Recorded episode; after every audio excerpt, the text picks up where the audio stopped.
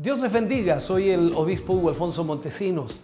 La palabra de Dios para nuestras vidas está llena de esperanza y nos muestra los principales pilares de la fe en nuestro Señor Jesucristo.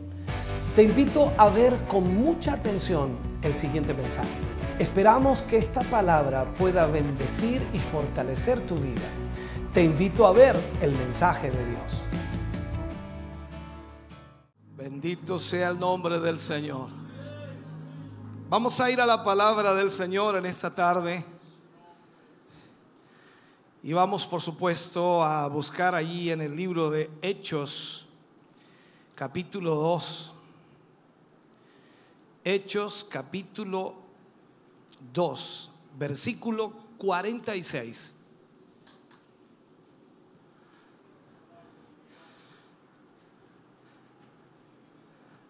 Leeremos la palabra del Señor y lo hacemos en el nombre de nuestro Señor Jesucristo.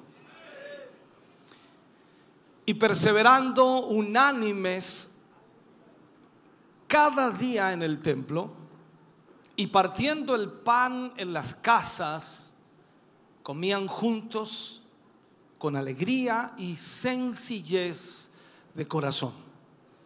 Vuelvo a leerlo y perseveraban unánimes cada día en el templo. ¿Dónde estamos aquí? Y partiendo el pan en las casas, comían juntos con alegría, con sencillez o y sencillez de corazón. Oremos al Señor. Padre, en el nombre de Jesús vamos ante su presencia, dando muchas gracias, Señor, porque en esta tarde, Señor, podemos tener tu palabra en nuestra vida. Deseamos con todo nuestro corazón que tú hables a nuestro corazón, a nuestra vida, y podamos a través de esta palabra, Señor, entender lo que tú quieres que como iglesia, como pueblo, ya sea individual y colectivamente, debemos hacer. Yo te pido, ayúdanos, guíanos, dirígenos, Señor, pon palabras en nuestros labios que puedan llevar entendimiento, comprensión, que puedan llevar, Dios mío, la dirección adecuada para que hoy seamos todos bendecidos. En el nombre de Jesús pedimos esa bendición tuya para la gloria de Dios. Amén y amén, Señor. Fuerte ese aplauso de alabanza al Señor. Bendito sea el nombre del Señor. Aleluya. Gloria a Dios. Vamos a hablar y usar como título, por supuesto, hoy, Perseverando unánimes. Perseverando unánimes. Estamos celebrando nuestro aniversario número 29. 29 años, imagínense. Cómo han pasado rápidamente. El eslogan de nuestro aniversario es unánimes, compartiendo el mismo propósito. Creo que es fundamental poder tener algo claro en nuestra vida cuando adoramos a Dios, cuando servimos al Señor. Ahora, no tenemos que olvidar, por supuesto, que además estamos en la década de la cosecha, que ya llevamos, este sería el sexto año, si no me equivoco, donde confiamos, por supuesto, en esta década, década que el Señor cumplirá lo que Él ha prometido para con nosotros. Dios nos ha prometido que Él salvará a muchas personas, Él salvará a miles de personas y las reunirá junto a nosotros para que juntos adoremos y exaltemos el nombre del Señor. Estas citas que ocuparemos en el día de hoy y que también haremos el día de mañana son importantísimas. Porque en el libro de los Hechos es donde se detallan los inicios de la iglesia primitiva o la iglesia primera. Y allí, por supuesto, también se ve el milagro de la extensión de aquella iglesia bajo el poder del Espíritu Santo de Dios. La, cita inicia marcando la frase perseveraban unánimes, perseveraban unánimes. La palabra perseverando quiere decir ser constante, hasta, hasta conseguir lo que se propone. Ser constantes hasta conseguir lo que se propone. Así fue, y lo vemos en la escritura, como 10 días después que Jesús ascendió al cielo, recordemos esto, que Jesús le dice a los discípulos que esperen en Jerusalén la promesa del Padre, la cual habían oído de él.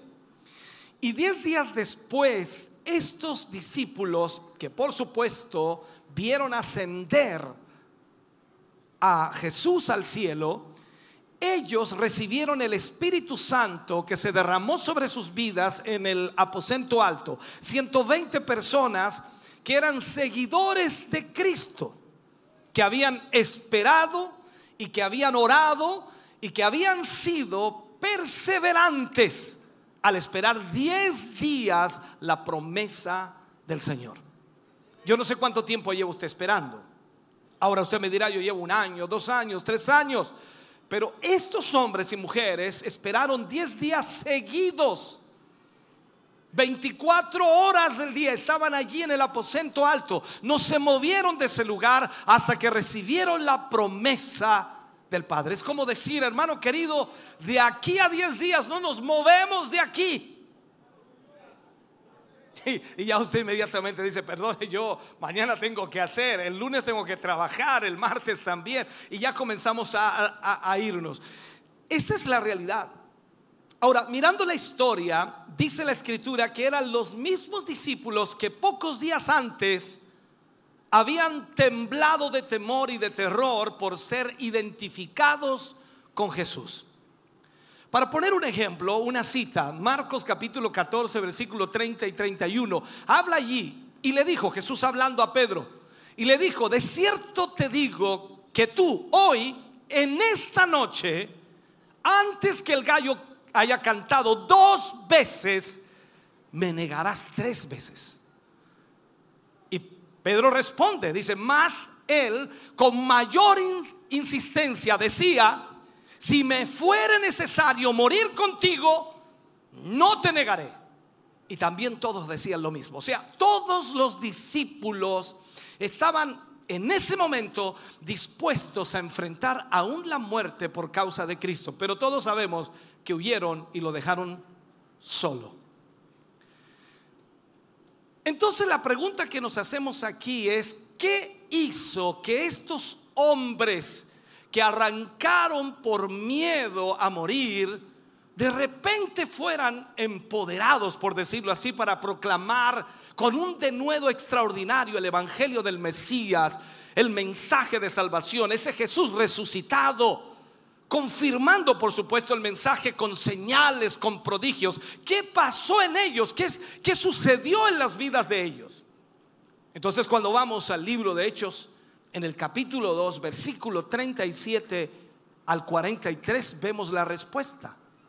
Dice, al oír esto, se compungieron de corazón y dijeron a Pedro y a los otros apóstoles, varones, hermanos, ¿qué haremos? Pedro les dijo, arrepentíos y bautícese cada uno de vosotros en el nombre de Jesucristo para perdón de los pecados y recibiréis el don del Espíritu Santo.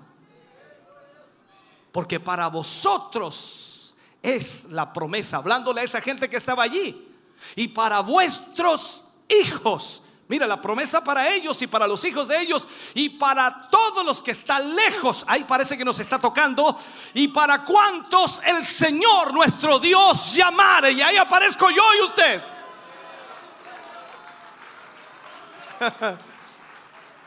y dice, y con otras muchas palabras testificaba y les exhortaba diciendo, sed salvos de esta perversa generación. Wow. Así que los que recibieron, dice su palabra, fueron bautizados y se añadieron aquel día como tres mil personas. Wow. ¿Y qué dice después? Y perseveraban en la doctrina de los apóstoles, en la comunión unos con otros, en el partimiento del pan y en las oraciones. Bendito Dios. Y sobrevino temor a toda persona y muchas maravillas y señales eran hechas por los apóstoles. Extraordinario, hermano querido. Tremendo. Ahora, veamos esto. Miles de judíos de todas partes del mundo habían ido a Jerusalén en aquel momento o en aquel entonces. Estaban allí para la fiesta de Pentecostés. Y estando allí, dice que escucharon el Evangelio. O sea, escucharon la predicación del Evangelio en su propia lengua. Y muchos creyeron. Aquellos fueron salvados, fueron bautizados y dice la escritura que muchos fueron añadidos a la iglesia en ese día. Tres mil personas. Imagínate, hermano, pegarte una prédica y se convierte en tres mil. Ya con eso no predica y más. con, tres mil, ¿para qué más? ¿O no, pastor? ¿Para qué? Con una prédica tres mil, ya, ¿para qué predicar más? Dice. Pero entienda esto, por favor. Aquellos que fueron salvos fueron añadidos a la iglesia. Y dice que todos los días eran añadidas personas a la iglesia. Entonces, cuando se desató la persecución, porque hubo persecución contra la iglesia, los creyentes comenzaron a ser dispersados por todos lados. ¿Y qué sucedió? Llevaban consigo el mensaje del Evangelio, llevaban consigo la palabra de Dios y la iglesia en vez de extinguirse se extendía rápidamente en todos los lugares conocidos de la tierra. O sea, mientras más esparcidos eran los que eran perseguidos, más el Evangelio crecía, más el Evangelio alcanzaba, más el Evangelio tocaba a miles de personas fuera de Jerusalén. Entonces el comienzo de la iglesia involucró a los judíos en Jerusalén primero. Sin embargo, vemos aquí, la iglesia pronto se extendió a otros grupos de personas. Recordemos algo, en el libro de Hechos en el capítulo 8 aparece la historia de los samaritanos que fueron evangelizados por Felipe. En Hechos capítulo 10 aparece por supuesto que Dios dio una visión a Pedro que le ayudó a Pedro a entender, a comprender que el mensaje de salvación no era tan solo para los judíos, también era para otras personas y lógicamente el mensaje estaba disponible a todo aquel que creyera. Así que se convirtió, usted sabe, Cornelio, el centurión romano y toda su casa, toda su familia se convirtieron al Señor a través del mensaje de Pedro. Luego vemos en Hechos capítulo 8 la salvación del el etíope eunuco cuando Felipe le predicó y luego lo bautizó. Y este etíope llevó el mensaje del Evangelio a Etiopía. Oh Dios. Así que ni te preocupes, no importa de dónde vengas, si te salvas hoy, vas a llevar el mensaje de Jesucristo a donde vives. Eso es maravilloso. Ahora, escúchame bien. Vemos también en el libro de Hechos, capítulo 9, cuando habla del llamado milagroso a Pablo en el camino a Damasco cuando Jesús se le aparece a Pablo en esa luz tremenda. O sea, vemos allí entonces que a través de la conversión de Pablo, el Señor preparó el escenario para una mayor difusión o proclamación del Evangelio a los gentiles. Las palabras proféticas de Jesús a Pedro, y recordemos eso, antes de la crucifixión, han demostrado ser ciertas. ¿Cuáles fueron las palabras que le dijo? las puertas del Hades, las puertas del infierno no prevalecerán contra mi iglesia. ¿Por qué, ¿Por qué, digo que se hicieron ciertas? Porque a pesar de la persecución que hubo contra la iglesia, que se suponía que iba a destruir a la iglesia, iba a detener a la iglesia, iba a frenar a la iglesia, a pesar de esa persecución, a pesar de toda esa lucha contra ella, la iglesia crecía más fuerte, la iglesia crecía más poderosa y la iglesia se extendía mucho más aún. O sea, la iglesia que Jesús inició continuó creciendo día a día y seguirá creciendo, y lo digo así, seguirá creciendo hasta que Él venga por nosotros y estaremos unidos para poder recibir al Señor Porque dice la escritura que nosotros, la iglesia de Jesucristo, no sé si usted, pero yo y usted debemos creerlo, dice que la iglesia de Jesucristo es la esposa del Cordero. Y Jesús vendrá a buscar a su iglesia, que es la esposa. Por lo tanto, usted y yo estamos esperando ese momento. Me encantan las palabras de Jesús cuando habla allí en el libro de Juan capítulo 14, versículo 1 al 3 y habla, dice, no se turbe vuestro corazón, creéis en Dios, creed también en mí. En la casa de mi Padre muchas moradas hay. Si así no fuera, dice, yo os lo hubiera dicho. Voy pues a preparar lugar para vosotros. Y si me fuere, dice Jesús, y os prepararé lugar, mira qué lindo, vendré otra vez y os tomaré a mí mismo para que donde yo estoy, vosotros también estéis. Así que esta promesa, hermano querido, es extraordinaria para ti, para mí. Jesús viene pronto a buscarte. Jesús viene pronto a buscar a su iglesia.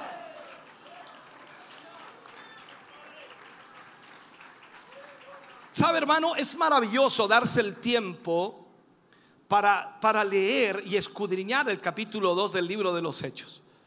Porque cuando escudriñamos y comenzamos a analizar estos versículos, nos damos cuenta, por supuesto, que si bien es cierto que los 120 recibieron la llenura del Espíritu Santo en ese Pentecostés, en ese momento donde se derramó el Espíritu de Dios sobre ellos, la Biblia nos marca también otro detalle sumamente importante. Primero que ellos estaban unánimes esperando al Espíritu Santo. Estaban unánimes esperando al Espíritu Santo. ¿Cuál era el propósito de estar en ese aposento alto? Recibir la llenura del Espíritu Santo. ¿Cuál era el propósito de estar 10 días allí? Ellos no sabían cuántos días sería. Pero estaban allí. ¿Cuál era el propósito? Ser llenos del Espíritu Santo. Estaban unánimes. Ahora, podemos decir que esta experiencia fue tremendamente posible y fue una realidad gracias a, la unión de la iglesia primitiva. Y es lo que también, por supuesto, puede pasar en nuestra congregación. No sé si lo entiendes lo que te estoy diciendo. O sea, lo mismo que pasó con la iglesia primitiva en ese día de Pentecostés puede pasar con nosotros. Y escucha bien lo que te estoy diciendo. Esta noche puede suceder también aquí si nos unimos en un mismo sentir, vamos a ver cómo el Espíritu Santo de Dios descenderá y usted y yo, aleluya, podremos recibir el mismo poder sobrenatural, aleluya, que nuestros primeros hermanos recibieron.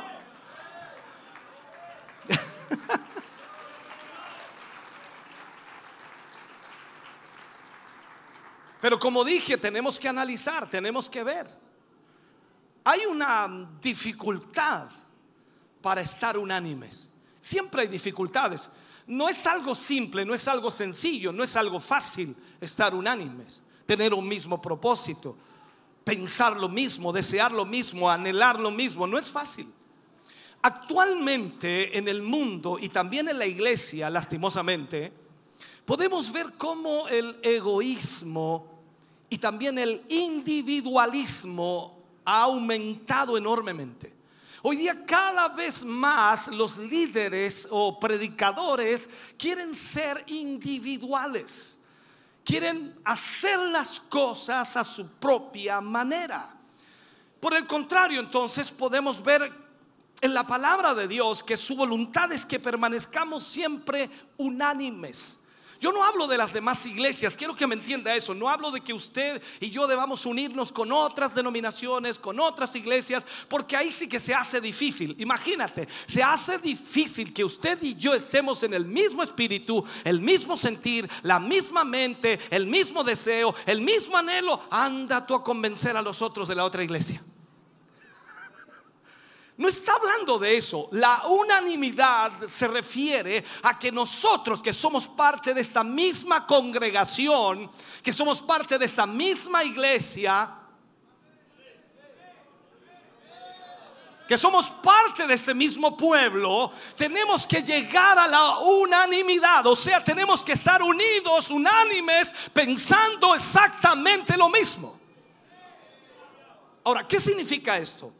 Unánimes viene del griego, homotumadom. Se lo voy a explicar. Es una palabra compuesta. Humus significa mismo y tumos significa mente. O sea, esto quiere decir que debemos tener una misma mente. ¿Qué está pensando usted ahora? No me lo diga. Ese es nuestro problema. A veces estamos aquí presentes en cuerpo, pero no en espíritu. Deja la puerta tranquila, deja el auto si no le va a pasar nada, deja ya, ya, deja si el perro no comió, ni te preocupes una misma mente. O sea, esto es como decir, debemos estar de acuerdo. Tiene que haber un mutuo consentimiento, mantener la unidad del grupo, ser todos una misma mente, un mismo pensar y un compartir un mismo propósito. O sea, nosotros hemos venido hoy a celebrar nuestros 29 años. ¿Sí? Ya tenemos un propósito, hemos venido a celebrar nuestros 29 años. Pero no hemos venido a celebrarnos nosotros. Hemos venido a celebrar al que ha permitido estos 29 años. Hemos venido a darle gloria a aquel que ha permanecido fiel a pesar de que nosotros hemos sido infieles.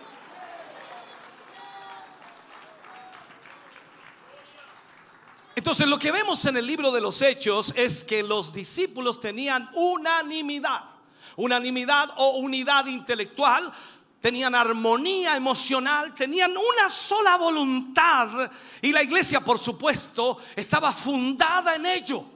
Todos tenían un mismo propósito. Los discípulos tenían una maravillosa promesa dada por Jesús y ellos no la iban a desperdiciar de ninguna manera. Ellos sabían que esa promesa vendría sobre ellos.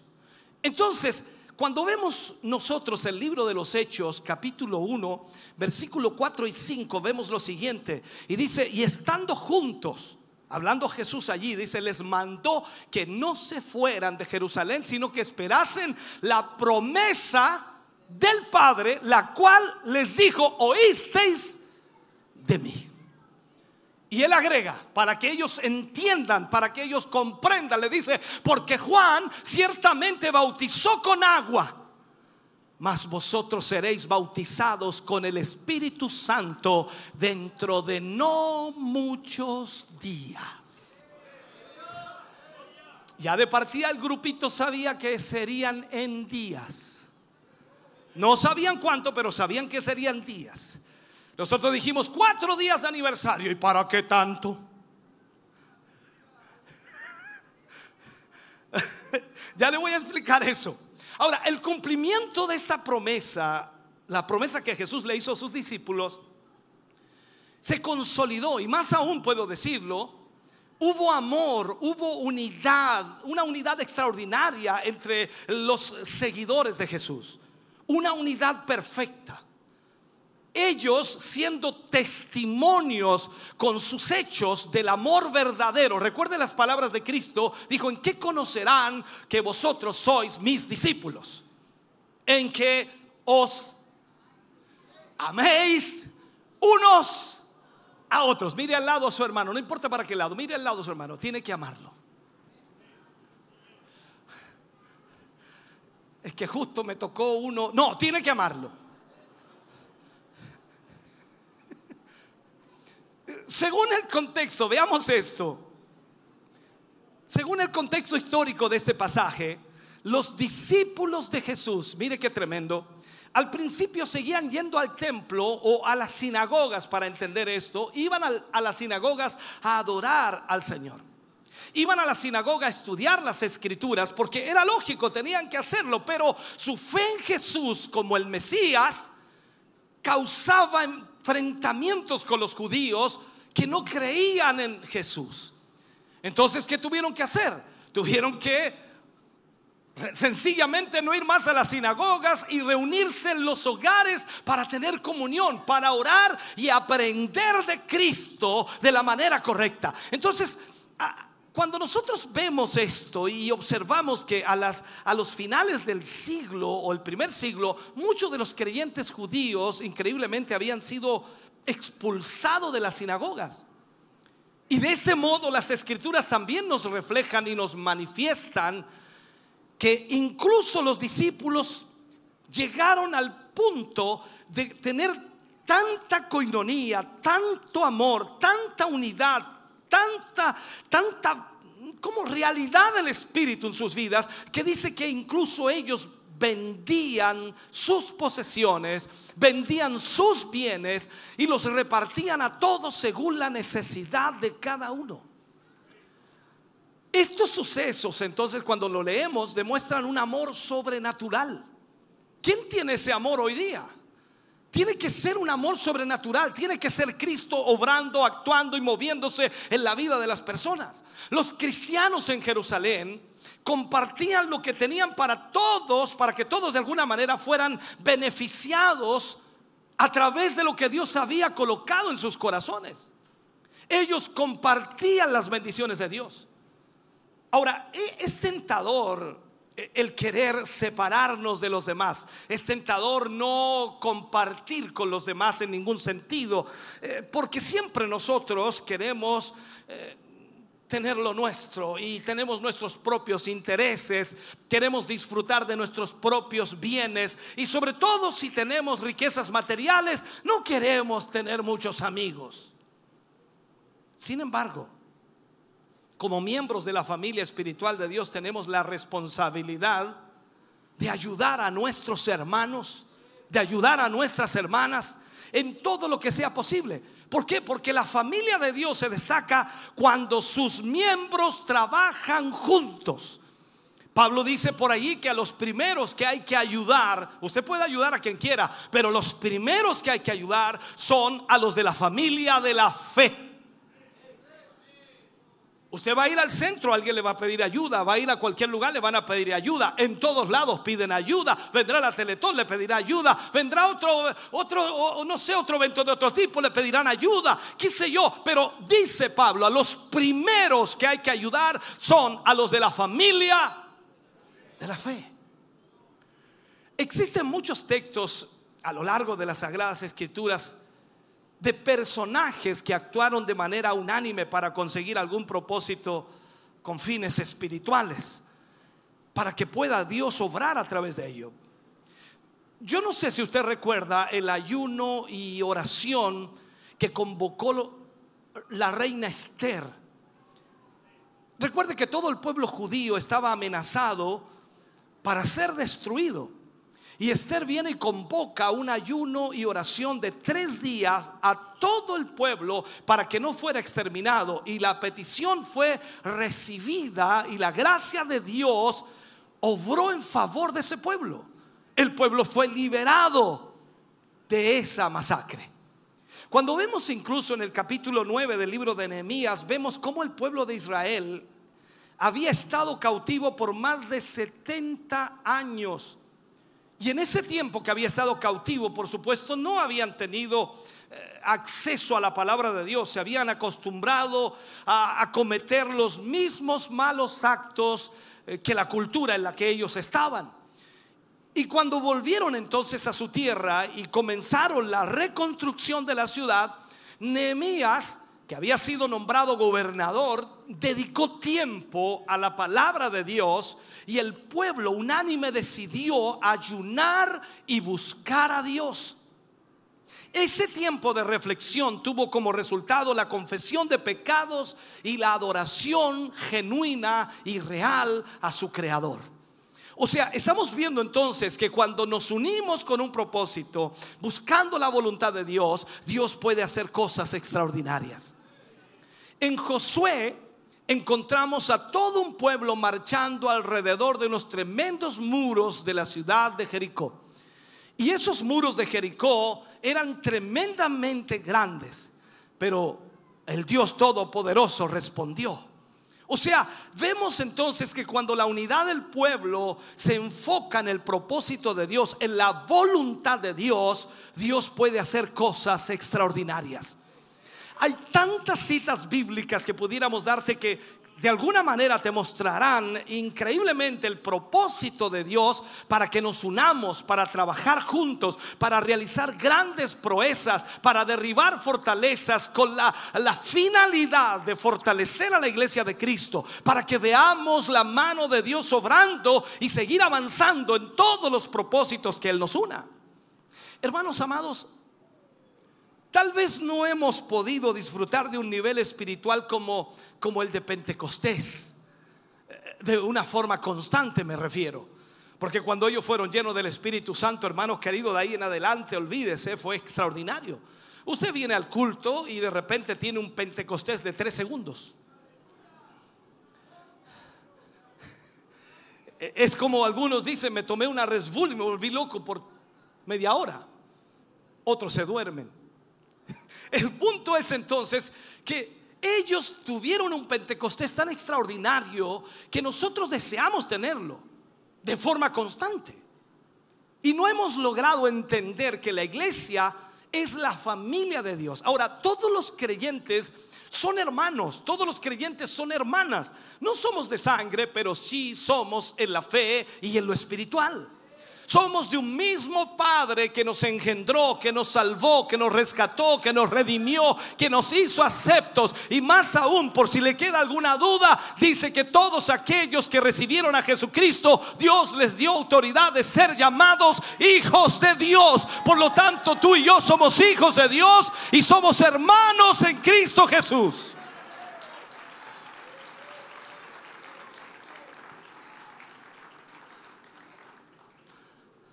¿Sabe?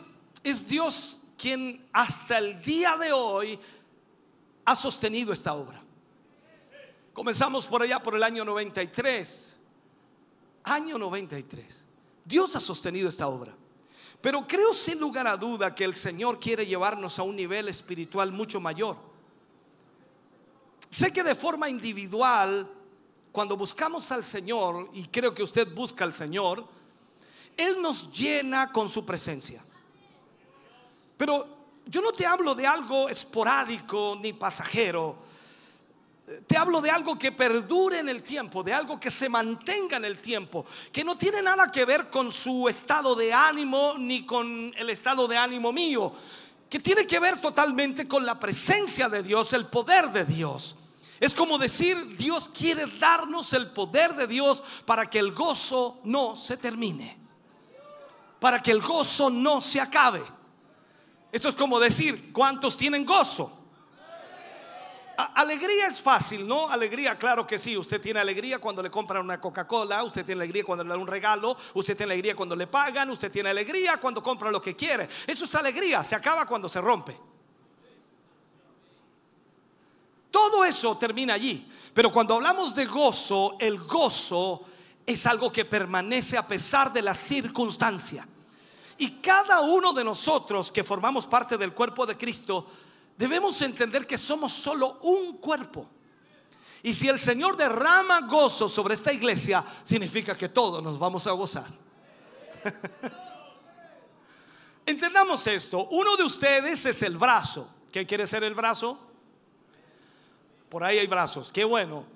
Otro es bueno, pongamos el brazo derecho allá, brazo izquierdo acá, allá, ¿ok? Otro puede ser un ojo, ojo derecho, ojo izquierdo. Mire qué lindo. Y usted dice, pero estamos súper separados. Pero increíblemente, Pablo hace una alusión del cuerpo de Cristo que es como el cuerpo humano. Y todos nos necesitamos. Estamos unidos por el mismo Espíritu Santo. Y esto es así, hermano. Somos llamados a tener una misma mente, un mismo corazón y a vernos unos a otros como una parte de nosotros mismos que necesitamos. O sea, mi hermano y mi hermana es una parte de mí que yo necesito. Su hermano y su hermana es una parte de usted que usted necesita. Así como necesito mis uñas, así como necesito mis dedos, así como necesito mi piel, así de igual manera yo necesito a mis hermanos para poder hacer la obra de Dios. Y Dios nos ha diseñado de esta manera. En su sabiduría Dios ha creado a la iglesia no meramente como un grupo de personas reunidas simplemente para cumplir ciertas cosas, sino como un cuerpo, como una familia que de alguna manera se ayuda mutuamente según la sabiduría y la gracia que Dios nos da. Ahora, entendamos esto. Dice la escritura que nosotros somos como una nación cuyo arquitecto y constructor es Dios. Hoy día, hoy día, ese concepto de la iglesia se está perdiendo. Ese concepto de ser parte de la iglesia se está perdiendo. Y mucha gente viene a las iglesias, hablo de los templos de alguna manera, pero no se hace nunca parte de ella. Dice, no, yo, yo, yo voy cuando puedo, yo voy cuando eh, tengo tiempo, yo voy porque me gusta, pero yo llego a la mitad y me voy antes que termine. No son parte de. La práctica de congregarse durante la semana incluso se está perdiendo. Se está considerando como anticuado ir al culto en la semana. Eh, no pierdas tiempo, anda el fin de semana solamente. ¿Me está escuchando lo que digo? No, no baje el ánimo ya.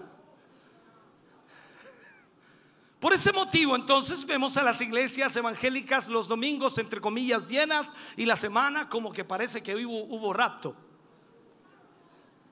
Ahora, ¿sabes por qué no vienes a la iglesia en la semana? Para colocar un ejemplo, para que entendamos. ¿Sabes por qué no vienes? Porque el enemigo, Satanás, ha logrado convencerte que no eres necesario, que no eres útil. Esto es como decir que eres inútil, que no sirves. Y como tú te sientes así, entonces el enemigo ha logrado hacerte creer que tú no sirves en esta iglesia. No eres necesario. Pensamos, hermano querido, que el no venir a un culto de adoración es como no ir a una reunión de curso de nuestros hijos, pero nos equivocamos. La iglesia es una institución divina. Es Jesús quien edifica a la iglesia. Y Jesús mismo fue quien dijo en Mateo 16, 18, y yo también te digo que tú eres Pedro, y sobre esta roca edificaré mi iglesia, y las puertas del Hades no prevalecerán contra ella. Entonces, aplico esto. Si tú dices amar al Señor con todo tu corazón, ese mismo sentir te lleva a amar y valorar a la iglesia. Tú no puedes amar a Dios y odiar a la iglesia. Porque estarías odiando a la novia de Cristo. Anda a hablar con el muchacho joven ese que tiene a su novia. Anda a decirle que su novia es fea. Anda a decirle que esa novia no le conviene. Puede salir con los ojos negros de ahí. O sea, no puedes tú, hermano querido, pensar que amas a Cristo y no puedes amar a su iglesia. No la valoras. Entonces, cuando hablo de la iglesia me refiero a todo lo que ella compone, no solo a los creyentes en general, sino también amar a sus líderes, amar a sus pastores, a todo aquello que es Cristo mismo fluyendo e instituyendo a la iglesia del Señor como parte nosotros de esa iglesia. Tú tienes que entender eso. Por eso es que muchas personas les cuesta tener el mismo sentir porque siempre tienen problemas con la iglesia. Si yo tengo un problema contigo, estoy teniendo un problema con la iglesia. Y esa iglesia es parte de mí. Y yo soy parte de esa iglesia. Tengo que solucionar. Imagínate, esta mano se enojó con la otra y se pusieron a pelear. Tienen que arreglarse, muchachas. Ya córtenla, sepárense. No vas a permitir que tu pie te esté pegando patadas, ni que tu mano te esté dando golpes en la cabeza. No sé si entiendes, somos parte del mismo cuerpo. No podemos estar enojados unos con otros. Ahora, la pregunta aquí es importante. ¿Quieres ser como la iglesia primitiva o la iglesia primera? ¿Cuántos quieren ser como la primera iglesia? A ver. No, muy pocos. ¿Cuántos quieren ser con la primera iglesia? Levante la mano, levante la mano, levante la mano, agarre la mano del lado del mano y levántesela. Así. Ya. Eh, ¿Cuántos quieren ser como la primera iglesia? No, no, no, no, no, son muy pocos. Levante la mano. Levanta la mano, hermano.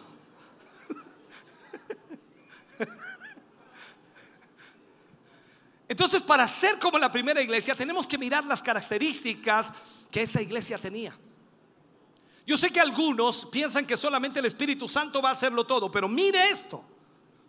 En todos los lugares donde he ido, donde he estado, donde he predicado, donde he ministrado, donde he conversado con líderes, todas las personas mencionan y se acuerdan del poder de la iglesia primitiva. Donde quiera que usted va, la gente habla del poder de la iglesia primitiva. Otros incluso cantan, oh, si tuviéramos el poder de la iglesia primera. Ya, esa no te la sabes, no importa se acuerdan del poder de la iglesia primitiva. Lamentablemente ignoran cuáles son sus cualidades que la llevaron a ser esa iglesia poderosa.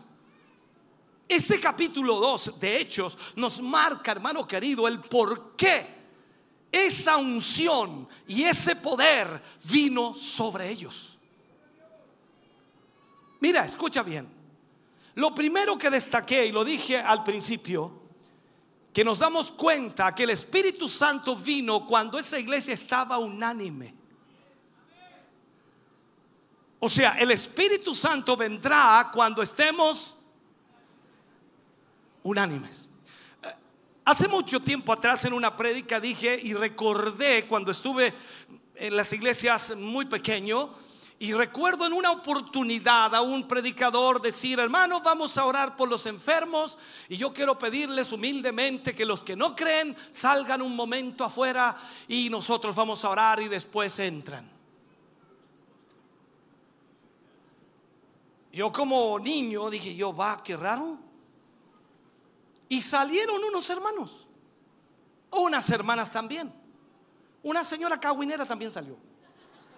La conocía, por eso yo salió. No creía. Y oraron y los enfermos se sanaron. ¿Cómo voy a echar unos pocos hoy día?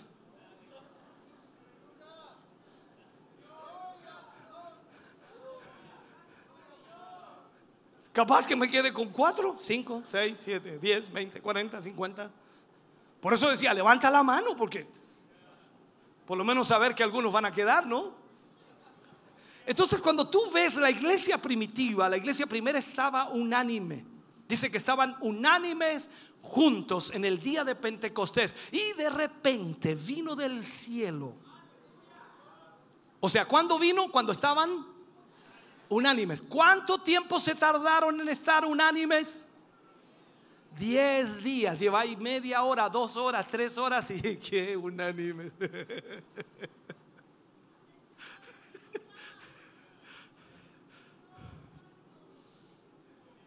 Entiende esto, por favor. Estaban unánimes cuando recibieron el Espíritu Santo. O sea, el Espíritu Santo no iba a venir sobre ellos hasta que estuvieran unánimes.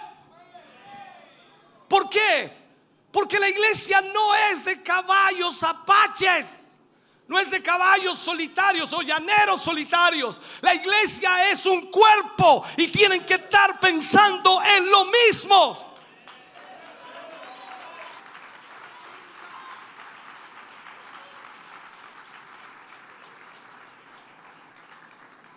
Luego que fueron llenos del Espíritu Santo, la Biblia comienza a hablarnos y comienza a mostrarnos eh, estas cosas importantes, o sea, lo que marca realmente la iglesia primera. Dice que eran unidos en doctrina. Cuando tú vas a Hechos capítulo 2, versículo 42, dice, y perseveraban en la doctrina de quienes? de los apóstoles y en la comunión los unos con los otros. Primero entonces perseveraban en la doctrina de los apóstoles. O sea, era una iglesia enseñable. Que se sometía a la enseñanza de los apóstoles. Que se sometía a la enseñanza apostólica. O sea, si hay una cualidad que ayuda en cada área de la vida, es ser enseñable. Para ser enseñable, no tienes que ser el más inteligente sino estar dispuesto a aprender de cualquier situación o circunstancia. Esa característica, hermano, es fundamental para todos, para trabajadores, para estudiantes, para esposos, para esposas. ¿Sigo? Especialmente para aquellos en roles de liderazgo dentro de la iglesia. Tienen que ser enseñables. Aquellos que se dejan enseñar reconocen su necesidad de crecer o sea, la persona que quiere aprender es porque quiere crecer.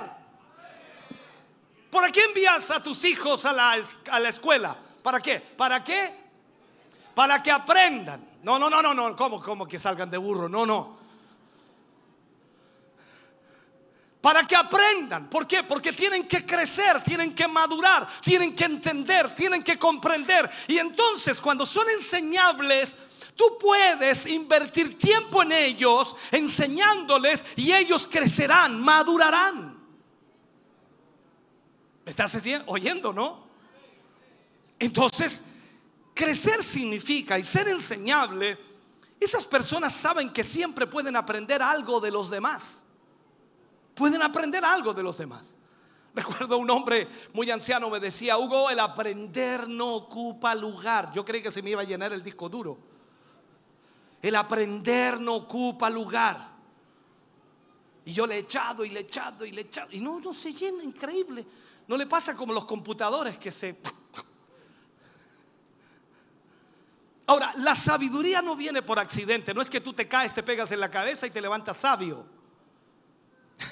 no viene por accidente. Debemos, debemos perseguir la sabiduría con todo nuestro corazón. Y para poder adquirir sabiduría necesitamos ser enseñables. Y para hacerlo, entonces tenemos que rodearnos también de hermanos, de hermanas que están aportando contenido espiritual a nuestra vida. Entonces, ve con quién te rodeas. ¿Quién te rodea a ti? ¿Quién te habla constantemente? ¿Quién te llama por teléfono? ¿Quién te manda WhatsApp? ¿Dónde vas? ¿Con quién conversas? Te está rodeando de personas que aportan a tu vida algo espiritual. ¿Sabe? La vida es complicada, hermano. Y nuestro enemigo es engañoso. A veces los consejos de muchos amigos te llevan a cometer errores y cometes el error de tu vida y cargas con ese error toda tu vida. Si no buscamos disciplinadamente la sabiduría y, y la instrucción, corremos el riesgo de ser apresados por las mentiras y también por las soluciones fáciles. Eso es un problema. La, búsqueda diligente de la sabiduría nos capacita. ¿Para qué? Para actuar sabiamente y prepararnos para las dificultades de la vida. Cuando usted adquiere sabiduría, cuando usted comienza a aprender, entonces usted puede enfrentarse a las diferentes situaciones de la vida. Ahora, como pastor tengo muchas falencias. Es cosa de mirarme nada más y comienzas a ver las falencias. Uy, mi pastor es un buen hombre, pero, pero, pero, pero, pero. Y tú comienzas a ver todas las falencias que yo tengo, pero busco cada día el poder corregirlas para crecer. Pero hay algo, hermano querido, que no puedes reprochar. No lo puedes reprochar. Y esto es que en nuestra iglesia, nuestro ministerio, hay mucha palabra de Dios. Y discúlpame que te diga esto así de esta manera, pero si no estás aprendiendo de lo que enseñamos, de lo que ministramos, ya sea desde este altar, ya sea a través de la radio, la televisión, ya sea tema de, de varones, tema de damas, cual sea el área, si no estás aprendiendo, es porque no quieres aprender ni quieres crecer. Tenemos un sinfín de oportunidades para que aprendas, para que te capacites, para que crezcas, para que madures, para que puedas tener una misma mente. Podría enumerarte alguna de ellas. Estamos predicando el día jueves, predicando el día sábado, predicando el día domingo. Estamos tomando series de temas para enseñarte y ministrarte la palabra de Dios. Escúchame bien. Una vez al mes nos reunimos con los líderes de la iglesia para enseñarles cómo ayudarnos a guiar esta congregación. Todos los lunes hay clases para predicadores y, y, para maestros. Los cultos de damas están enseñando a las hermanas a ser buenas esposas. Los cultos de varones le están enseñando a los varones a ser buenos esposos. Los jóvenes, las señoritas, los adolescentes están recibiendo instrucción de acuerdo a sus edades. Los niños, seminarios de matrimonios, en fin, podría hablarte de todo eso, hermano mío. Estamos entregando lo mejor de la palabra de Dios. Y hermano querido, soy tu pastor y quiero enseñarte. Pero la pregunta que me asalta es, ¿tú quieres aprender? Ese sería el problema mayor, ¿no? Porque si tú quieres aprender, tenemos todo para que aprendas. Entonces ahí es donde necesitamos qué cosa? Pedir un corazón humilde. La humildad nos permite ser enseñables. La humildad elimina la arrogancia que existe en nosotros y que acaba con nuestro deseo de siempre tener la razón y, y golpear fuertemente nuestro anhelo de, protagonismo para que al final de alguna manera solo Cristo sea admirado. Entonces necesitamos humildad. Lo otro que vemos en la iglesia primitiva era la unidad familiar. La unidad familiar. Mira, en Hechos 2.42, estamos en ese versículo. Y dice, y perseveraban en la doctrina de los apóstoles y luego dice, en la comunión unos con otros. Unos con otros. O sea, esto es como la familia. Aquí hay matrimonios, ¿no? Hay familias. Claro que sí. Mi familia está toda aquí hoy día. Mis hijos, mis hijas, mis nietos, todos están aquí hoy día. Venimos en familia. Alguien dice, venimos en patota a la iglesia. Entonces tú dices, pero que mi familia aún no se... Eh, eh, esto es lo que necesitamos. Necesitamos la ayuda de Dios en esto. Y cuando tú aprendes, creces. Y cuando tú creces, adquieres sabiduría. Y cuando adquieres sabiduría, tienes la inteligencia para poder plantearte frente a ellos. Entonces, vemos aquí también que ellos se veían como una familia.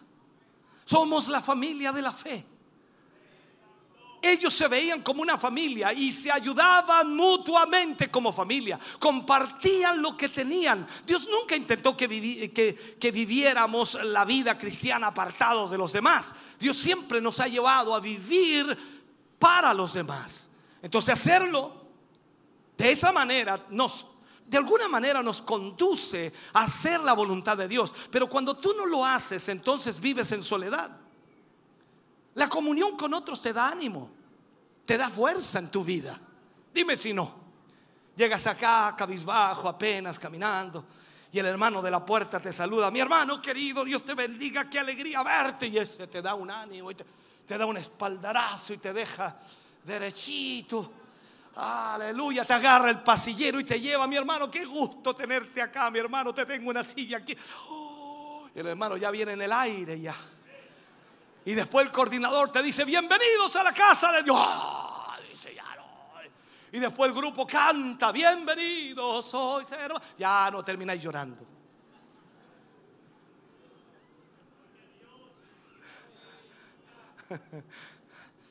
Necesitamos a los demás. Un hijo de Dios necesita a otros hijos de Dios. Sin los demás, no tendremos todos los recursos para realizar los deseos de Dios para ti y para la iglesia. Cuando estamos en comunión los unos a los otros o los unos con otros, nos animamos, festejamos los grandes logros, nos alegramos y también nos apoyamos unos a otros en los tiempos difíciles. Mira lo que dice Eclesiastés capítulo 4, versículo 9 y 10. Dice, mejores son dos que uno porque tienen mejor paga de su trabajo. Porque si cayeren, el uno levantará a su compañero. Pero hay del solo. que cuando cayere no habrá segundo que lo levante. Nos necesitamos. ¿Por qué Dios quiere que tengas comunión con otros creyentes?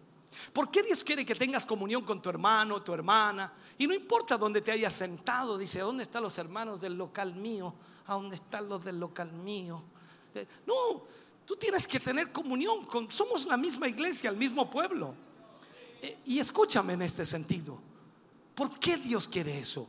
Porque en tiempos difíciles, muy difíciles, tienes gente de fe en la que puedes apoyarte gente que te puede alentar, gente que incluso va a desafiar tu fe y tu obediencia para que seas mejor de lo que eres. Porque la comunión tu fe se hace fuerte y desaparecen tus sentimientos de soledad y también de abandono. Ya no te sientes solos, tengo una familia. Ah, puedo pasarla mal en casa porque soy el único convertido, pero cuando llego a mi casa, a mi familia de la fe, ah, me siento fortalecido, me siento animado, porque eso es lo que provoca la vida espiritual.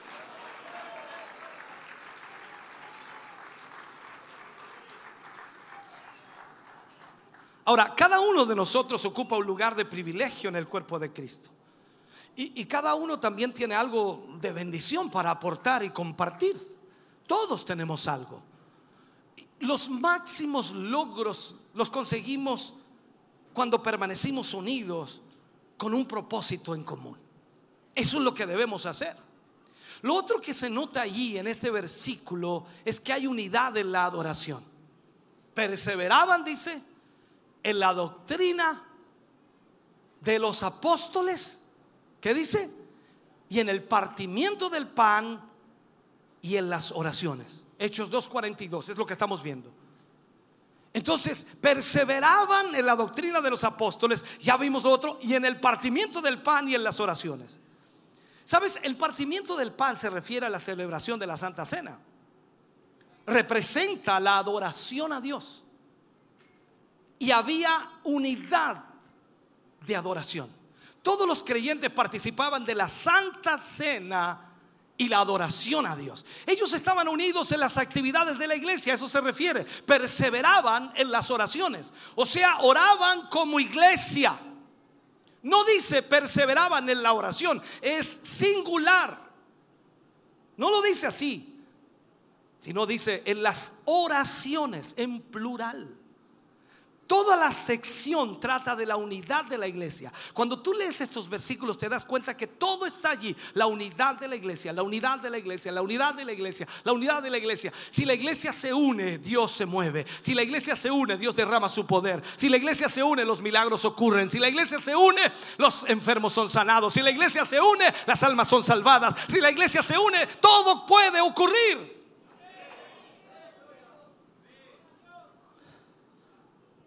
Como dije anteriormente, allí no habían llaneros solitarios entre el pueblo de Dios.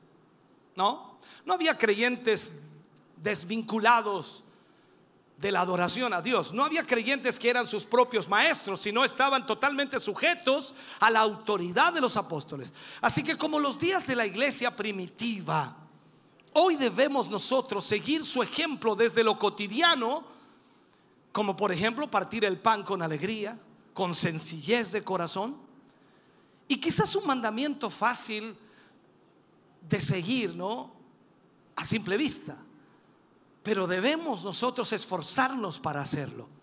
Cuando vamos al libro de Proverbios capítulo 17, versículo 1, dice, mejor es un bocado seco, es como decir malo, y en paz, que casa de contiendas llena de provisiones. Eso es como decir, prefiero un platito no muy bueno, pero en paz. Que tener todos los manjares sobre la mesa y pura discusión. ¿Cuánto dicen amén a eso? Ahora, puede que estemos fallando en pequeños aspectos, pequeños aspectos de nuestra vida y debemos analizarlos, debemos eh, vigilarlos y debemos verlo a la luz de la palabra de Dios. Partir el pan, imagínate nos recuerda tomar la cena del Señor, el cuerpo de Cristo, y eso debemos hacerlo como iglesia. Jesús fue entregado por nosotros para salvarnos, para redimirnos. Y cuando partimos el pan en la Santa Cena, entonces estamos adorando a Dios, agradeciéndole a Dios por lo que Él hizo por nosotros. Por eso entonces también con alegría debemos compartir unánimes y agradecidos por su provisión. No tan solo la provisión física, sino también, hermano querido, la espiritual, la eterna. Cuando todo el cuerpo de Cristo está en sincronía, está unánime, somos capaces de hacer grandes prodigios. Grandes prodigios.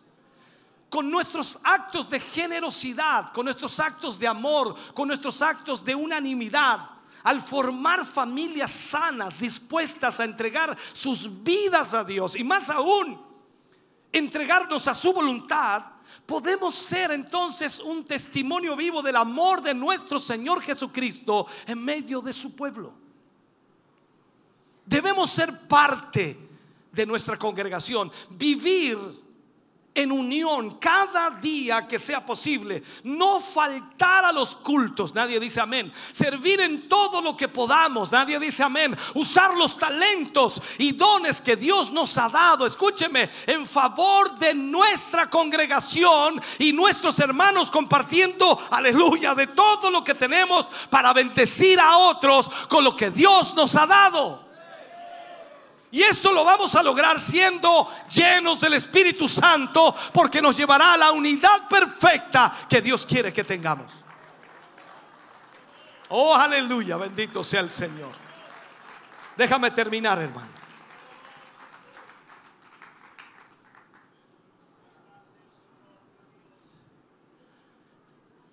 Si la iglesia primitiva pudo obedecer a Dios, ¿por qué nosotros no?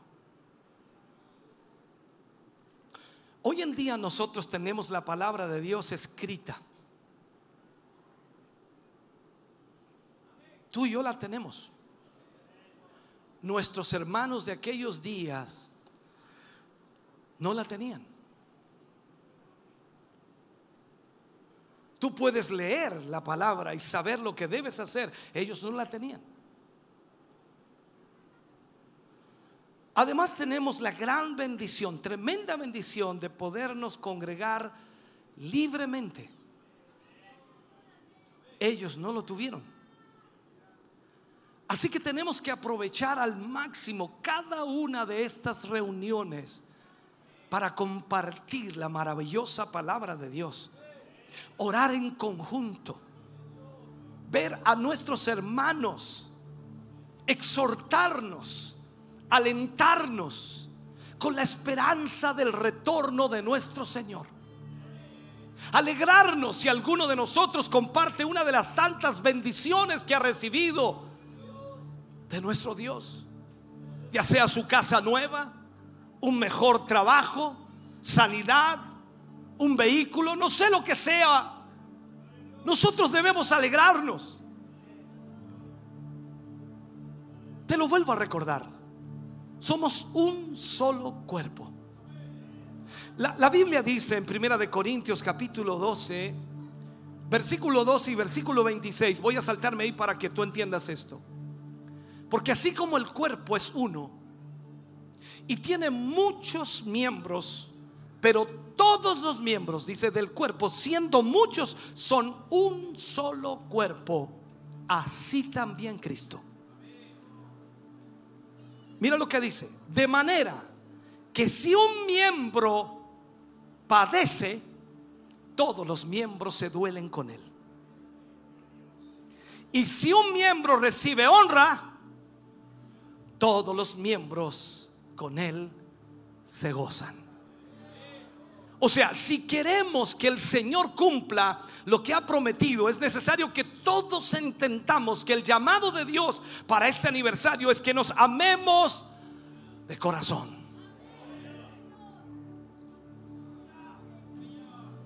Solo eso nos puede llevar a estar unánimes. Dejar de lado todas las asperezas, dejar de lado todas aquellas cosas que nos están separando o dividiendo. Y de una vez por todas mirar a Cristo, que es nuestra, nuestra cabeza.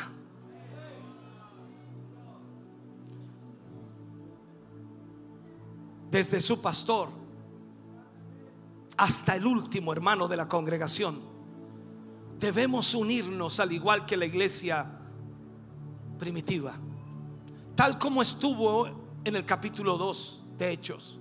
Y, y, de seguro ellos podían decir libremente, esta es mi iglesia, esta es mi familia, esta es mi casa, este es mi pueblo. Y estos son mis hermanos.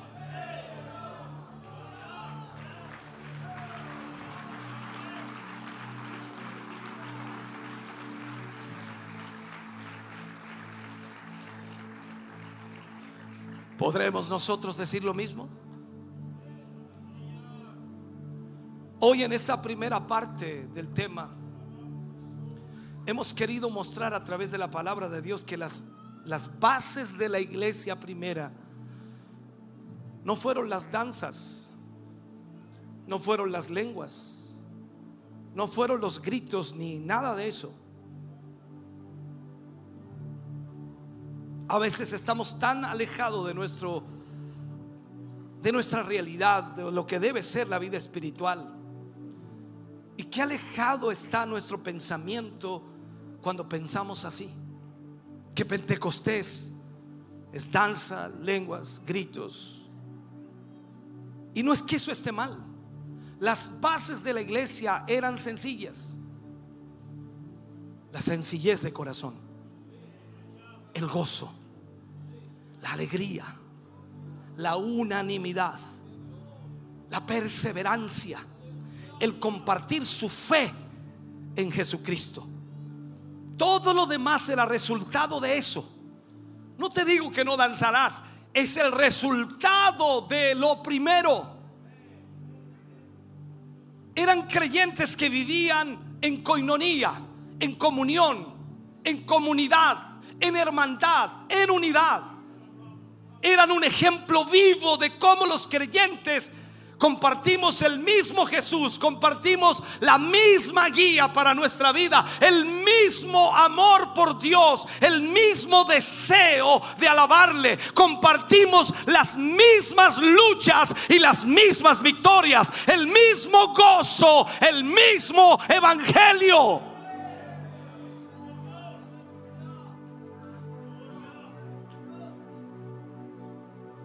Todo lo demás será parte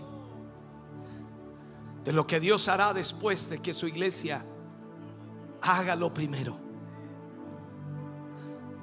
Cuando tú lees el libro de los Hechos en el capítulo 2, y sé que lo primero que buscas es el día de Pentecostés. Cuando alguien quiere predicar del libro de los Hechos, día de Pentecostés. Avivamiento, llenura y es la realidad de la iglesia. Pero cuando vamos examinando lo que la iglesia debe tener para que eso suceda, debemos estar unánimes. Estaban juntos, hoy estamos juntos. La pregunta es si estamos unánimes, si tenemos el mismo propósito, si tenemos el mismo deseo, si tenemos el mismo anhelo si realmente queremos hacer la voluntad de Dios. Cuando eso suceda, todo lo demás vendrá como consecuencia de estar unánimes. Él llenará tu vida del Espíritu Santo y todo cambiará en ti. Ya no verás a tu hermano como lo ves ahora. Lo verás con amor. Lo mirarás con aprecio porque sabes que ese hermano costó la sangre de Jesús. Porque sabes que esa hermana costó la sangre de Jesús. Y pase lo que pase y haga lo que haga, tú seguirás amándole porque Él costó el precio más grande que es la sangre de nuestro Salvador.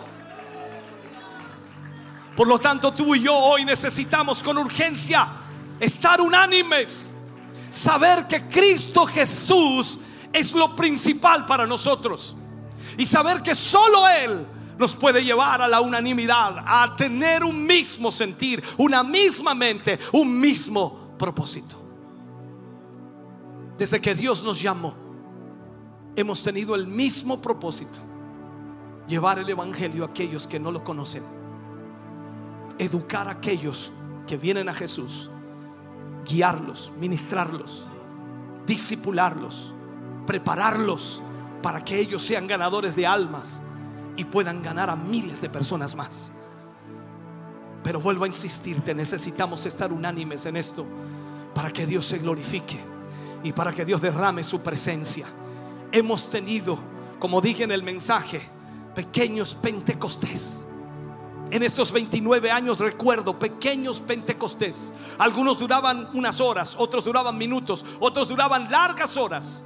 Recuerdo pequeños pentecostés año 1997, un día jueves por la noche predicando, día de Pentecostés, Dios comenzó a derramar de su Espíritu Santo.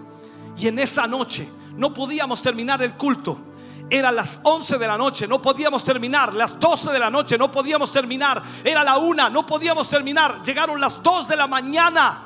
Y a pesar de que habíamos cerrado el culto con una oración, la gente seguía siendo llenada del Espíritu Santo. No había forma de irse a casa. Nadie quería irse porque había un ambiente de presencia de Dios. La gente estaba en el piso llorando, otros estaban pidiendo perdón, otros estaban corriendo, otros estaban orando por otros hermanos para que fueran llenos. Esa presencia de Dios nos inundó.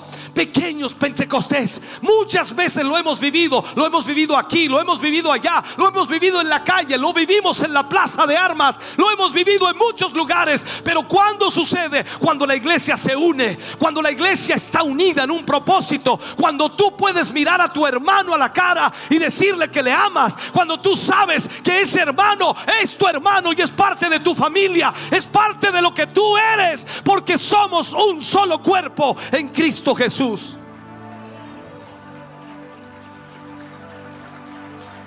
Ponte de pie, iglesia, por favor, ponte de pie.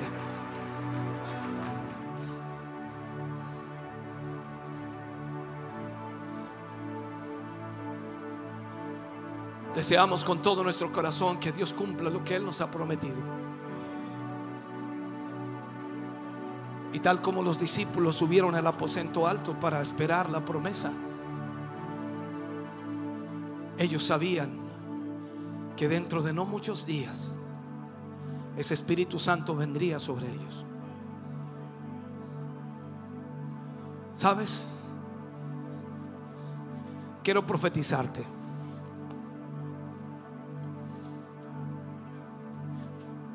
Estamos a no muchos días de que el Señor cumpla su promesa con este ministerio.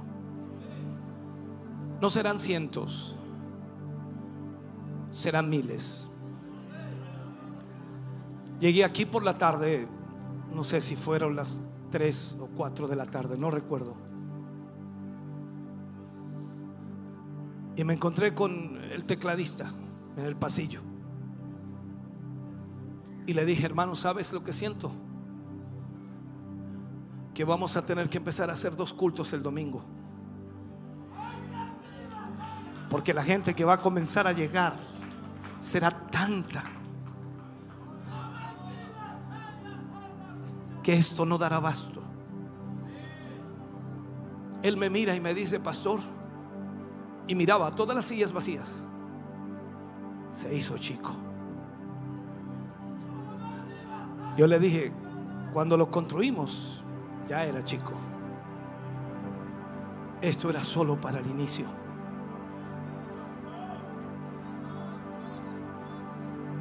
Quince metros más allá, construiremos uno para diez mil personas.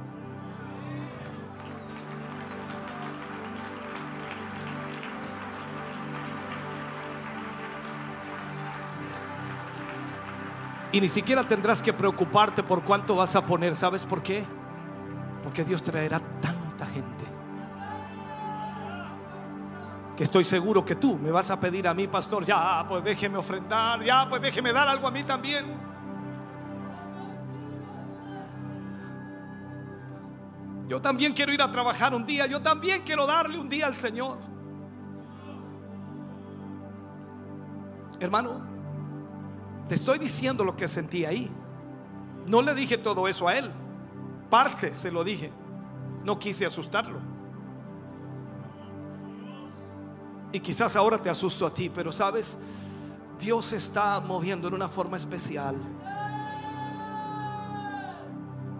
Y no le puedo pedir a los que no creen que salgan porque no, no quiero hacer eso. Pero Dios está llamando a gente a este pueblo para que tengan un mismo sentir, un mismo propósito. Este ministerio nació de la nada. Dios lo levantó de la nada. No teníamos dinero, no teníamos plata, nada. Solo queríamos hacer la voluntad de Dios. Y el mismo día que nació este ministerio, Dios nos mostró lo que Él iba a hacer. Han pasado 29 años y Dios ha ido cumpliendo cada promesa de Él. Pero aún faltan promesas por cumplir. Y sé que Dios está esperando que nosotros nos unamos. Que saquemos todos nuestros problemas y todas nuestras dudas y todos nuestros celos y todas nuestras contiendas. Los historiadores dicen que en el aposento alto se reunieron como 500 personas que fueron a esperar el derramamiento del Espíritu Santo. 500 personas que fueron quizás con el deseo de ser llenos, pero no todos permanecieron allí poco a poco comenzaron a irse. Pasa un día, dos días, tres días. Imagínate, eh, seguramente madres con bebés comenzaron a irse. Eh, los, los, esposos tuvieron que ir al trabajo, eh, tuvieron que salir y solamente quedaron 120. En el día número 10 solo habían 120. Y con esos 120 el Señor trajo el avivamiento al mundo entero.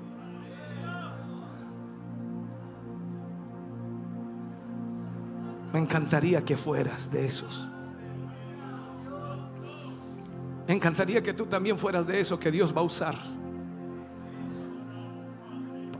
para libertar a miles de personas, para obrar en una forma poderosa. Ahora mismo muchos me están viendo por la televisión. La televisión está transmitiendo y dice, ¿quién lo está viendo, pastor? Un montón de gente está viendo. Días atrás transmitimos, llevábamos, llevábamos cinco minutos de transmisión en vivo, no habíamos dicho nada, cinco minutos. Y en las redes sociales explota y la gente en Chillán comenzó a escribir, gente de radio, gente de otros medios de comunicación. Por fin llegó la televisión digital a Chillán. No eran cristianos y ellos estaban poniendo la fotografía en las redes sociales. ¿Por qué? Porque Dios va a hacer algo extraordinario.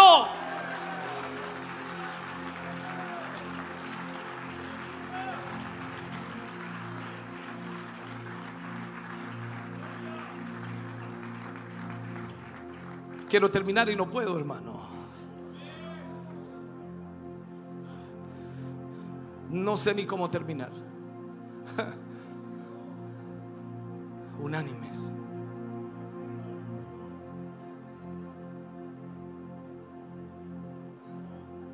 Estaban en el aposento alto, unánimes, juntos. Y cuando eso se logró, esto refleja lo que pasó con Ezequiel en ese valle de huesos secos, ¿te recuerdas? Ezequiel vio los huesos y estaban desparramados en la tierra, y muchos huesos, cadáveres, no estaban juntos. Y Dios le dice a Ezequiel, profetiza. Dile al Espíritu que venga de los cuatro vientos de la tierra y sople sobre estos huesos y vivirán. ¿Ves algo imposible? Dile al Espíritu Santo que sople. Dice que Ezequiel, cuando Dios le pregunta, Ezequiel, ¿vivirán estos huesos? Solo tú, Señor, lo sabes. Y dice que de repente vino el Espíritu de Dios y sopló allí y comenzó a juntarse cada hueso con su hueso. No, no, me preguntes cómo sabía la tibia que tenía que juntarse con el pie. No, no me preguntes cómo lo hizo. No tengo la menor idea. Pero el Espíritu Santo sabe hacerlo muy bien. Tú puedes decir, no, es que yo con ese hermano nunca voy a tener afinidad, pastor. Es que con esa hermana yo nunca voy a tener afinidad. Es que no nos llevamos bien. Y la verdad es que nunca voy a poder tolerarlo o pasarlo. Dile al Espíritu Santo que sople.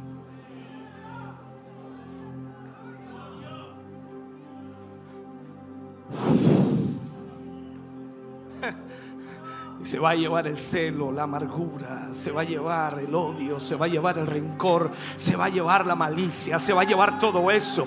Deja que el Espíritu Santo de Dios sople allí y que elimine todo aquello para que realmente veamos la gloria de Dios. Dios está moviendo.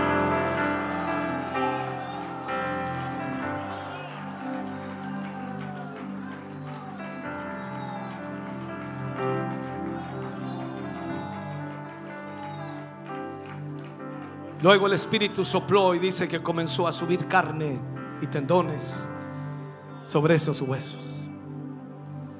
Y de pronto Ezequiel mira y dice, vi como un gran ejército, pero no tenían vida. Y tuvo que pedir de nuevo al Espíritu que viniera. Y sopló. Y cobraron vida. ¿Cuántas veces te has sentido muerto? Y pensabas, esta es última vez que voy a la iglesia porque en realidad ya no, no le encuentro sentido ir a la iglesia. No encuentro sentido porque la verdad no siento nada. ¿Qué voy a ir a la iglesia? ¿Para qué voy a ir si no siento nada? Estoy siendo un hipócrita porque no siento nada. Y llegaste aquí y de pronto el Espíritu sopló. Y volviste a la vida. Eso es lo que hace el Espíritu Santo de Dios cuando nos unimos, cuando estamos unánimes. Discúlpame que sigan esto, perdona. Cuando Israel estuvo frente a Jericó, era algo absurdo, incluso algo tonto. Me imagino a Josué diciéndole al pueblo, Dios me dijo que teníamos que marchar alrededor de Jericó y dar una vuelta diaria por seis días y el séptimo día tenemos que dar siete vueltas y al final de la séptima gritar.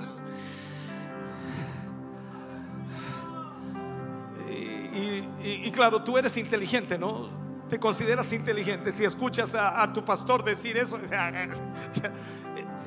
Pobre pastor, algo le está pasando. Pregúntele a la pastora qué le pasó al pastor. Hay que orar por él, se rayó. Josué, imagínate. Y Josué le dice al pueblo, tenemos que marchar, tenemos que marchar y dar siete vueltas el último día. Y ahí estaba el pueblo. Solo caminando y dando vueltas por la gran ciudad de Jericó. Sin hacer nada. Un día Dos días. ¿Dónde te habría sido? ¿Tercer día? Cuarto día, ya no sigo más. ¿Para qué? Quinto, ya corte el lado. Está loco, está loco. Y te vas gritando, ya está loco. Quinto día. ¿Cómo no se va a dar cuenta que se rayó? Sexto día. Y el último día todo el pueblo salió nuevamente y tuvo que dar siete vueltas. Y en la última vuelta se pararon todos frente a la gran muralla y gritaron. Tocaron trompetas. Y cuando lo estaban haciendo, en el propósito de Dios, los muros cayeron.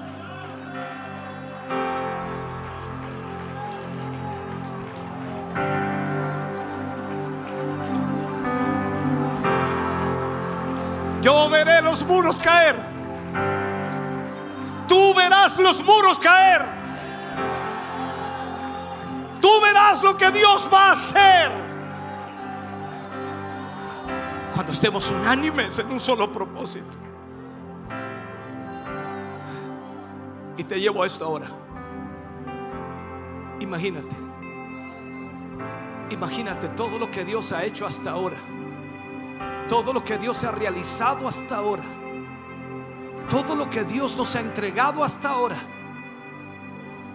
Aún sin estar unánimes. Ahora te pregunto, ¿puedes imaginarte lo que sucederá si estamos unidos? Tu esposo llegará. Mm, tu esposa llegará. Tus hijos llegarán. Tu familia llegará. Tus compañeros de trabajo llegarán. Dios obrará y Dios tomará todos los medios para traerlos. Porque no hay nada imposible para Dios. Unámonos en esta noche. Unámonos en esta noche. ¿Quieres venir al altar? Si quieres venir al altar, hazlo, por favor. Mientras el grupo canta al Señor, ven al altar, por favor. Vamos a hacer una oración de unidad. Oh, bendito sea el nombre del Señor. Ven, ven. Hay cosas que Dios va a hacer maravillosas. Toda lucha, toda prueba, toda dificultad tiene un propósito. Pero cuando nos unimos, cuando las, las oraciones se unen, cuando el pueblo de Dios se une para clamar con un propósito, algo grande sucede. La Biblia dice que si dos se pusieran de acuerdo y pidieran una misma cosa al Señor, Él la responderá. Oh, bendito sea el nombre del Señor. Aleluya. Bendito Dios. Aleluya.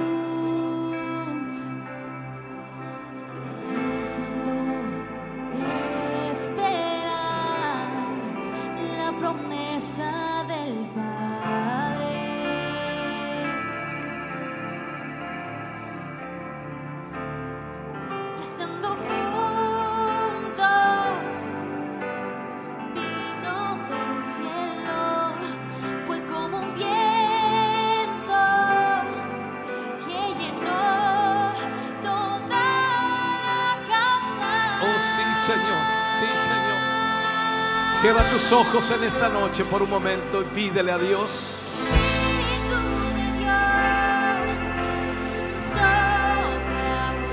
Oh, sí.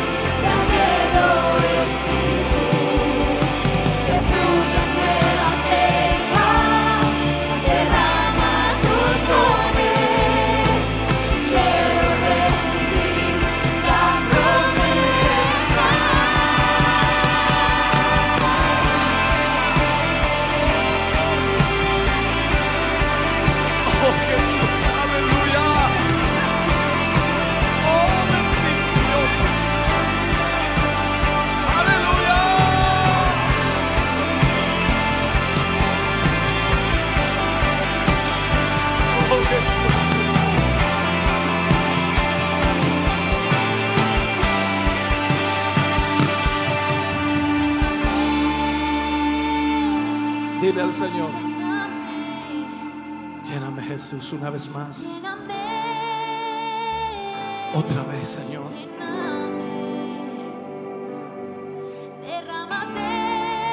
Sí, Señor. Sopla en este lugar, Espíritu Santo.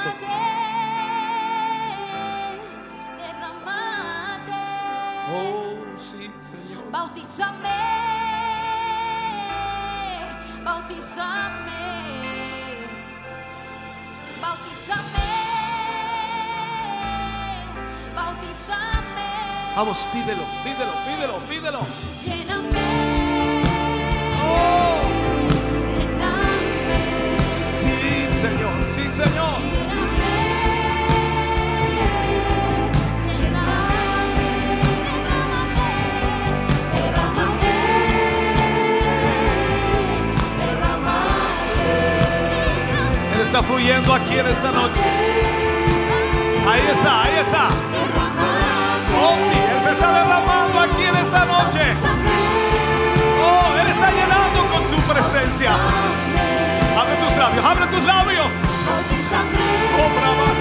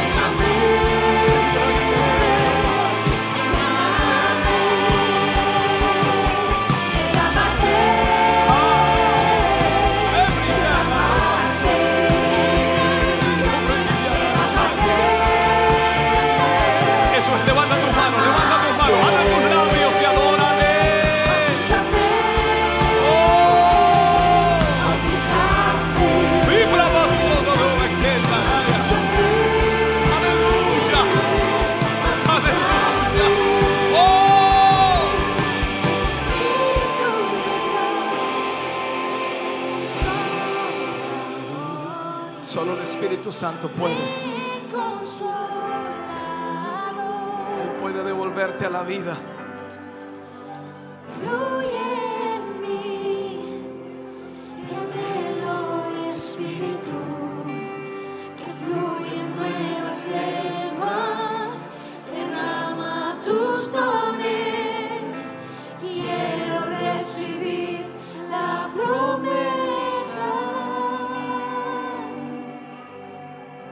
Alza tu voz en esta noche. Alza tu voz en esta noche. Abre tus labios y dile al Señor que te llene. Necesitas la llenura del Espíritu Santo. Toda lucha, toda lucha, no podrás ganarla humanamente. Toda presión, toda tentación, to- todo error no podrá salir humanamente. Solo el poder del Espíritu Santo puede ayudarte. Solo el Señor Jesús puede hacerlo. Pídele al Señor que te llene en esta hora. Pide al Espíritu Santo que sople en tu vida. Dile que lo necesitas. Deja que Él derrame sus dones sobre ti. Recibe la promesa del Señor. Es para ti. Y es para todos los que el Señor Jesús llamare. Este es el momento para que tus labios se abran y glorifiquen al Rey. Y glorifiquen al Señor. Levanta tu voz, iglesia. Unámonos en un solo clamor. Que Él nos llene con su presencia. Que Él nos llene con su Espíritu Santo. Unámonos en esta noche para que el Espíritu Santo sople en este lugar. Para que las ligaduras se rompan. Para que el pecado sea perdonado. para que sea restaurado el matrimonio, para que sea restaurada la familia, para que sea restaurada tu vida espiritual. Clamemos a Dios para que Él pueda obrar en esta noche. Espíritu Santo de Dios sopla en este lugar. Derrama tu presencia, Jesús, aquí. Espíritu Santo de Dios, fluye en esta noche. Espíritu Santo de Dios, cambia, transforma. En el nombre de Jesús. Aleluya. Aleluya, aleluya. Lléname, lléname. Oh, sí, Señor Jesús. Derrámate, derrámate. Aleluya, aleluya. Derrámate, derrámate. Bautízame, bautízame. Sí, sí, sí. Bautízame, bautízame.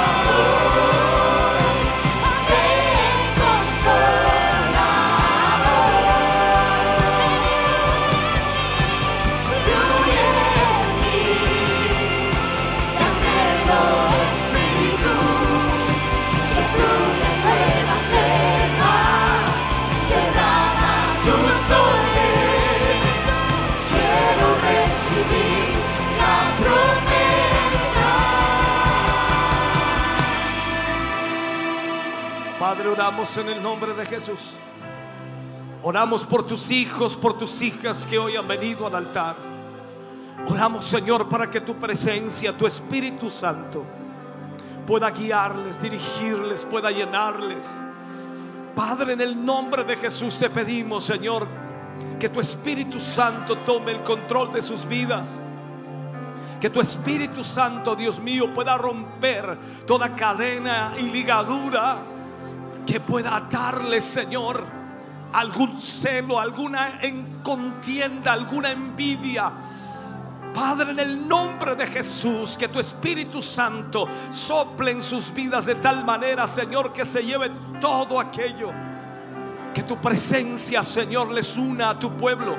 Que tu Espíritu Santo una a tus hijos, Señor, a tu iglesia. Que puedan sentir de la misma manera. Que puedan, Señor, ver de la misma forma. Padre, en el nombre de Jesús, trae tu presencia y fluye aquí en una forma especial. Gracias por lo que has hecho en esta hora y en este momento. Gracias por el toque de tu Espíritu Santo. Gracias por fortalecer la vida de muchos. Y gracias por llenarles con tu Espíritu Santo. Padre, en el nombre de Jesús, te damos gracias en esta hora. Gracias, Dios mío, por tu inmenso amor y misericordia. Oh, para tu gloria lo agradecemos. Amén. Y amén, Señor. Aleluya. Gloria. Fuerte ese aplauso de alabanza al Señor. Aleluya. Estamos contentos de que hayas visto y escuchado este mensaje. Creo con todo mi corazón que Dios le ha bendecido. Quiero invitarles a suscribirse a mis redes sociales, donde tenemos contenido que le ayudará a alimentar su vida espiritual.